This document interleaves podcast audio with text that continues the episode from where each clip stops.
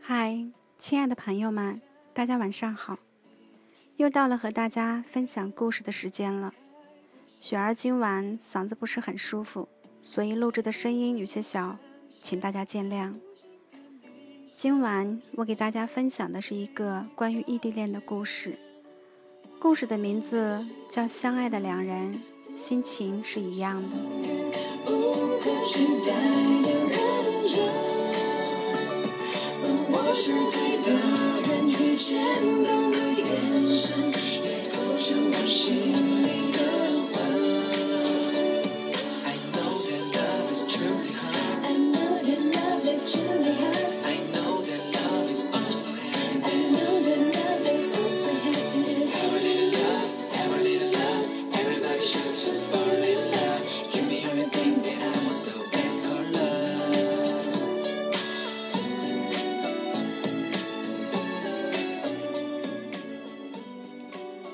异地恋永远是一个让人无限唏嘘的恋爱方式。距离很多时候带给两个人的不是恰到好处的私人空间，而是思念的折磨。所以很多人都说不要轻易尝试异地恋。难受小姐说，异地恋最难受的地方，应该是对方给你的拥抱只能是一个表情吧。难受小姐在北京做淘宝模特，男友是广州的摄影师。两人在微博上认识后一拍即合，合到什么程度呢？比如难受小姐很喜欢讲冷笑话，男方就真心配合，每次必笑。两人发的每条微博都一定要配图。工作的时候一定要放跟造型搭配的音乐，每天必须擦一遍卧室地板，以及他们俩都是处女座。那个时候，处女座还不是人类公敌，于是他们常以自己的事儿逼性格为荣，爱得非常外露。男生小姐掌握了男友的作息规律。到了时间就知道男友该起床了，然后屁颠儿屁颠儿的给他发微信、打电话。吃饭的时候，就你拍一张，我拍一张，展示今天吃了什么。尽管我非常不理解，两人隔三差五的都叫肯德基外卖，有什么好分享的？男友喜欢看美剧。难受小姐就开着视频看他，两人能从早上睁开眼一直闲聊到晚上闭上眼，都是些鸡毛蒜皮的小事。三个月过去了，这段异地恋情热度不减反增。男友喊难受小姐小朋友，然后说自己是老家伙。于是，两人第一次见面定在了六一儿童节，南方北上，在欢乐谷分了一天。他们吃了彩色的棉花糖，坐了摩天轮，买了氢气球，大摇大摆地在孩子堆里挤。难受小姐一点儿也没觉得自己二十四岁的高龄有哪不合适，非常乐在其中。晚上，他们睡在一张床上。难受小姐在又想满足肉欲，又想检验真爱的矛盾中哼唧了一晚。有好几次，她都想把柜子里闺蜜开玩笑送的避孕套甩到男方身上。重点是，男方非常识趣，保持侧卧一觉到天亮。后来。男方经朋友介绍开始拍时尚杂志，工作慢慢就多了起来，两人联系的时间就少了。有时虽然会斗嘴，但总能乐呵呵的和好。在某次争吵中，他们突然决定了一场说走就走的旅行，目的地西塘。清明时节雨纷纷，两人窝在客栈里，哪儿都没去。在镇上的第三个晚上，他们正式拥有了彼此。隔天，两人好像都年轻了十岁，买了五月天演唱会的门票，当了回粉丝。那晚，他们牵着手，互相给对方贴五字的脸贴，跟着阿信一起唱《知足》。这半年多。难受小姐知道他什么时候睡觉，什么时候醒来，知道他今天吃什么，能揣度出他心情为什么不好。他们作为异地恋模范情侣，创造了太多的回忆。只是有一天，难受小姐突然发现，一起做过那些本是情侣间一起做的那个人，没有继续跟他在一起了，他们分手了。在难受小姐潜意识里，她跟男友上床之后，才算是爱情真正的开始。这就激发了一个普通女人对于陪伴的需要。她开始不满足于电话、微信联系，她会因为只能看着显示器上男友却触不到他而陷入伤心。但与之成反比的，是男方事业的急速上升，他的恋爱观。越来越趋向平和。他说：“我所渴望的感情是平淡如水，却亘古流长的。爱情里最怕两人不在一个高度处理问题。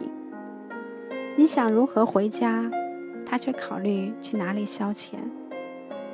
连推了几天的工作，难受小姐每晚都泡在酒吧里。他尽量保持清醒。”因为想听清楚邻桌情侣的对话，试图从别人身上找到自己还没失去爱情的蛛丝马迹，但结果却是徒劳的。往往听得多了，自己也就更伤怀。有一次，他终于醉了，给我打电话，哭得梨花带雨。他自顾自地嚷：“两个人在一起久了。”就会慢慢习惯有彼此的生活。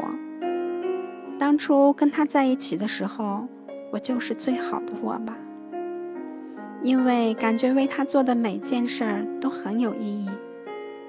可是我们分开以后，我的习惯却没有因为我们的分开就消失不见。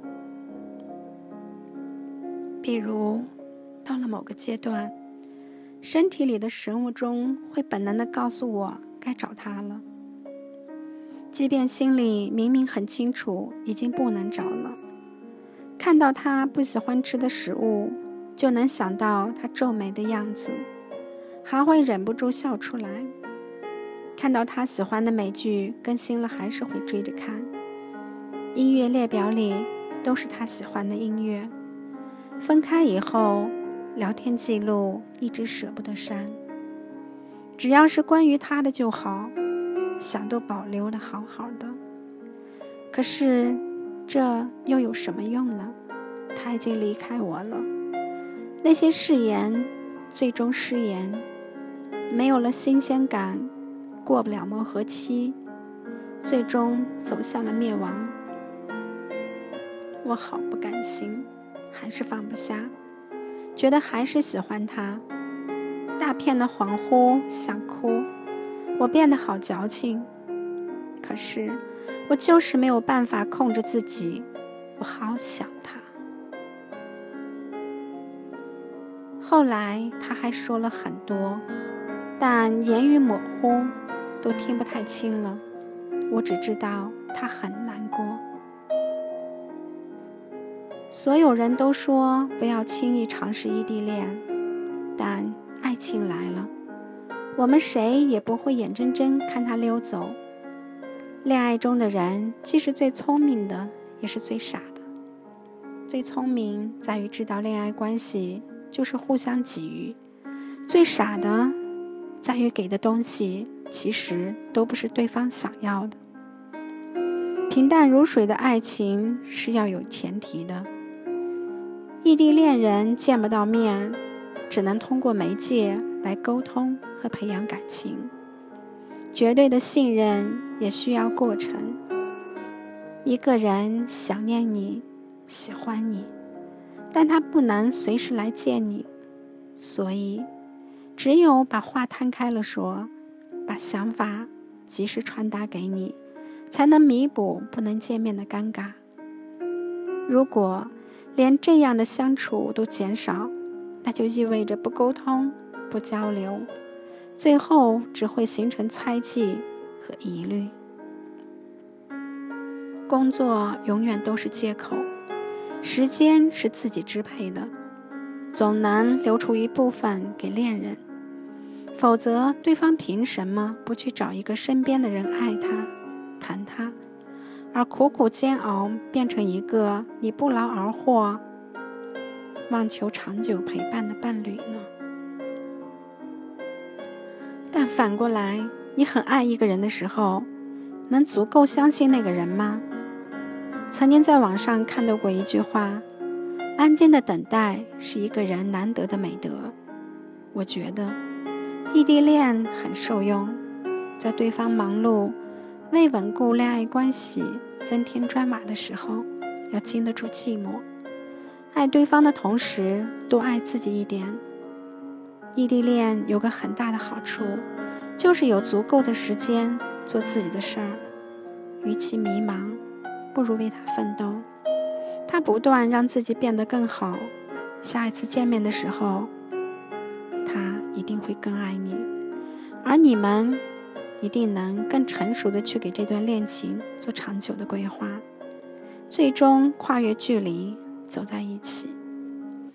难受小姐和她的男朋友，前者主动闯入了对方的世界，后者更愿意沉浸在自己的世界。但不代表谁爱的多一些，谁爱的少一些。真正相爱的两个人，爱对方的心情是一样的。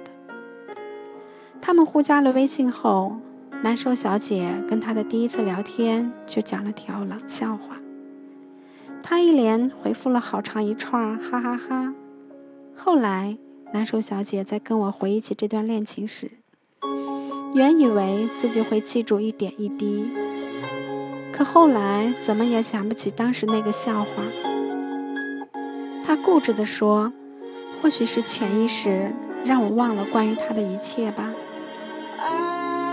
但我知道，他一定记得很清楚。但愿谁都别忘了那个笑话。愿所有异地恋人，亘古长流，终会交融。